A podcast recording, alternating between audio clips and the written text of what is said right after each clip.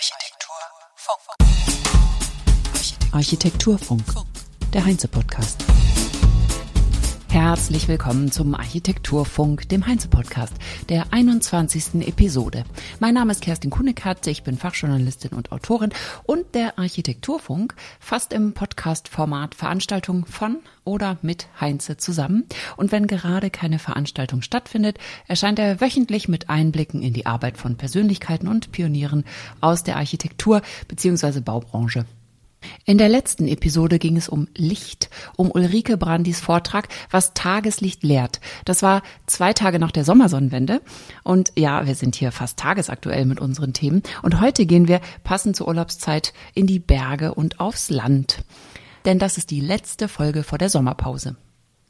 Florian Urban Geddert von Plus 4930 Architektur hat bei der Heinze Architektur Virtuell 2 den Vortrag Haus und Landschaft Ausblick in eine Architektur für die Postagrargesellschaft gehalten. Bevor wir zu dem außergewöhnlichen Titel kommen, erst einmal grundsätzlich gefragt. Wissen Sie, was der Büroname Plus 4930 bedeutet? Wie man unschwer erkennen kann an der Zahlenkombination, ist es ein Büro mit dem Hauptsitz in Berlin und einer weiteren Dependance in Düsseldorf. Mir war das vorher nicht klar, aber jetzt, da ich erhellt bin, finde ich den Namen noch cooler. Das Büro, das seinen Schwerpunkt bislang im urbanen Raum hatte, hat die Gelegenheit, im ländlichen Raum zu bauen, beim Schopfer gepackt und durch einen Wettbewerb sein Repertoire erweitert. Und zwar gleich dort, wo es am schönsten ist, in den Schweizer Alpen. Mit dem Partnerbüro Dirks und Sachs Architekten haben sie den ersten Preis bei dem Wettbewerb für das Bürgenstock Resort gewonnen, respektive das Alpine Spa, das ein wesentlicher Teil des Resorts ist. Highlight ist der Infinity Edge Pool, der einen spektakulären Blick auf den Vierwaldstätter See freigibt. Ein Sparbereich liegt im Geschoss darunter, intimer, weniger nach außen geöffnet, in Richtung der Felder und dem Grün.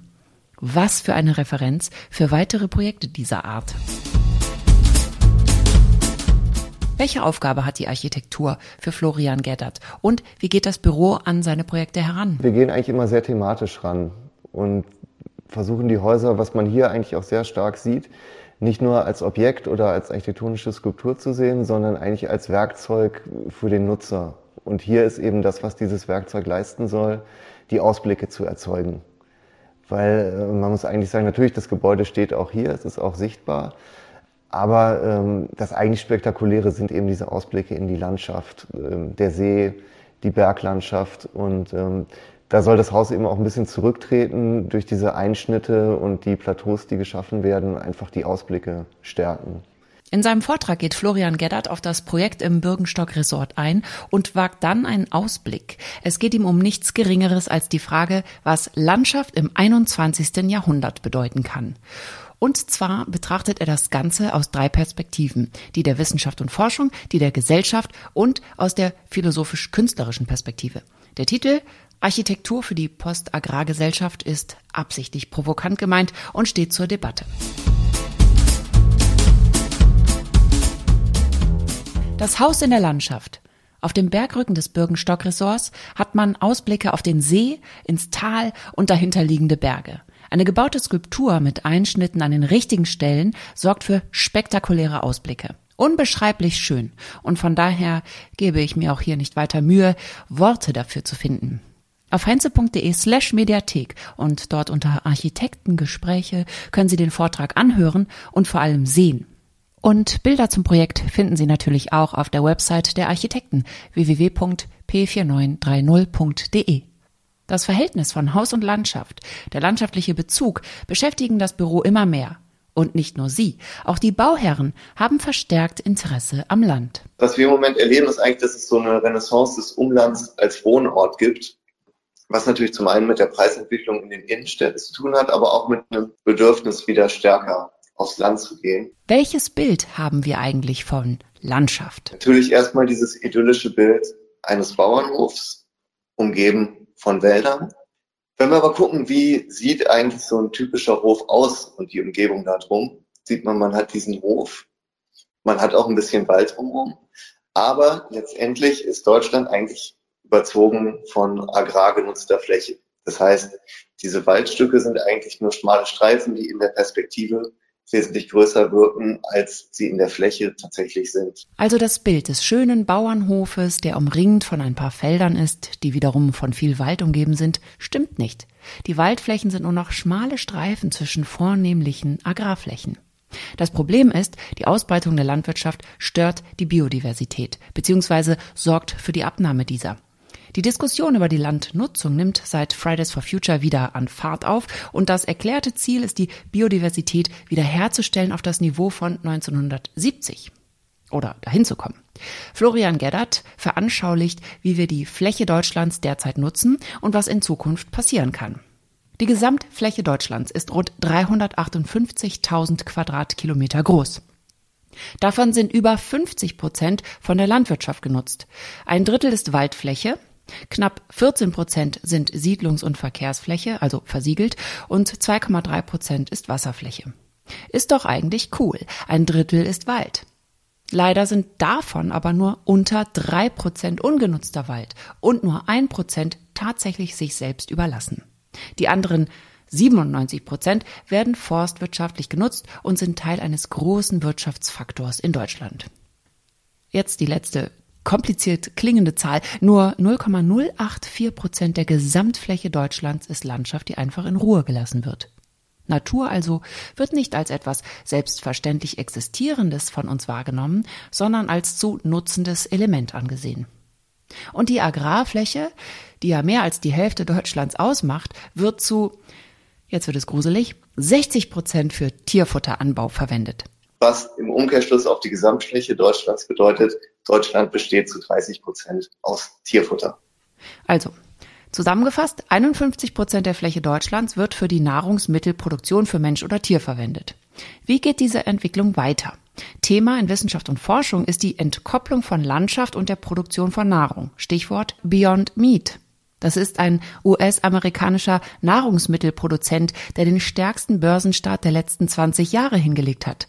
Nicht nur ethisch ist das ein interessantes Feld, sondern auch wirtschaftlich. 16 Milliarden Dollar wurden investiert, um die Forschung voranzutreiben, Fleischimitate aus Pflanzen herzustellen und vor allem in die Herstellung von In-vitro-Fleisch, das im Labor hergestellt wird. Wir müssen von dem Aberwitz abkommen, ein ganzes Huhn zu züchten, um die Brust oder den Flügel zu essen und diese stattdessen in einem geeigneten Medium züchten. Zitiert Gerhard Winston Churchill, der das 1937 gesagt haben soll und eine Prognose aufstellte, dass sich die Art der Produktion in 50 Jahren stark verändert haben würde.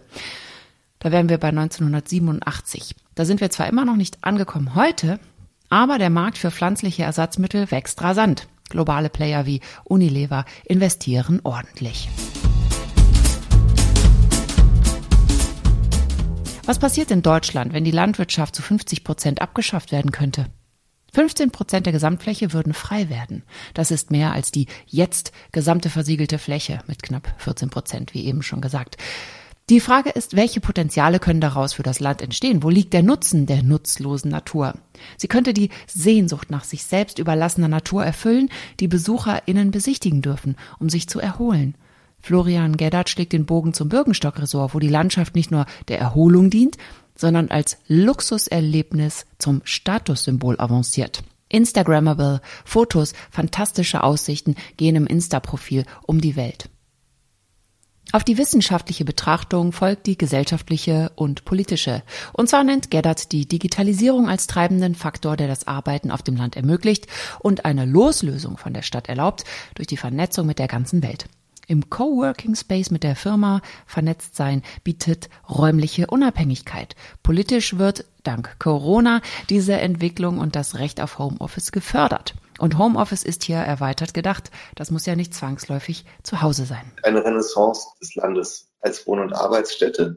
Und gleichzeitig, wenn ich natürlich auf dem Land wohne, digital arbeite, möchte ich auch gewisse Qualitäten der Urbanität, die ich aus dem Stadtleben gewohnt bin, mitnehmen. Urbane Qualitäten wie Plätze, Cafés oder Coworking Spaces, Raum für Meetings werden übertragen in den ländlichen Raum. Das Land als Erholungsort verändert sich dadurch auch. Es wird zum Ort für volle Ruhe und Konzentration, um effektiv zu arbeiten.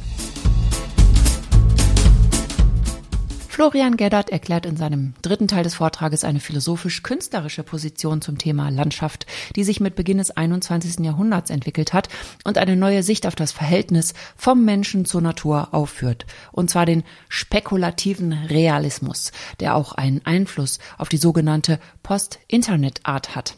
Eine neue Kunstrichtung des 21. Jahrhunderts. Was heißt spekulativer Realismus? Die Auseinandersetzung der philosophischen Betrachtungen des 20. Jahrhunderts gingen eher in die Richtung, dass die Welt aus dem Geist des Menschen entsteht, die Dinge also eventuell nur als menschliche Vorstellung existieren.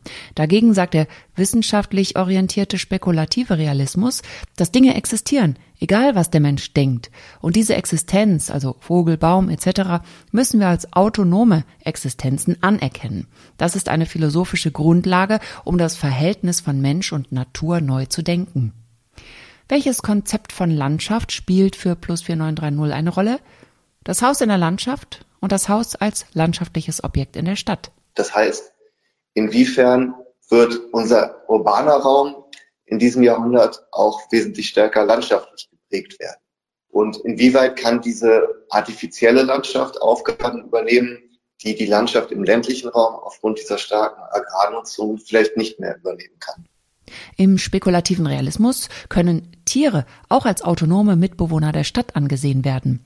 Am Ökologie-Lehrstuhl der TU München entwickelt sich das Animal Edit Design in der Architektur, um Biodiversität in die Stadt zu bringen.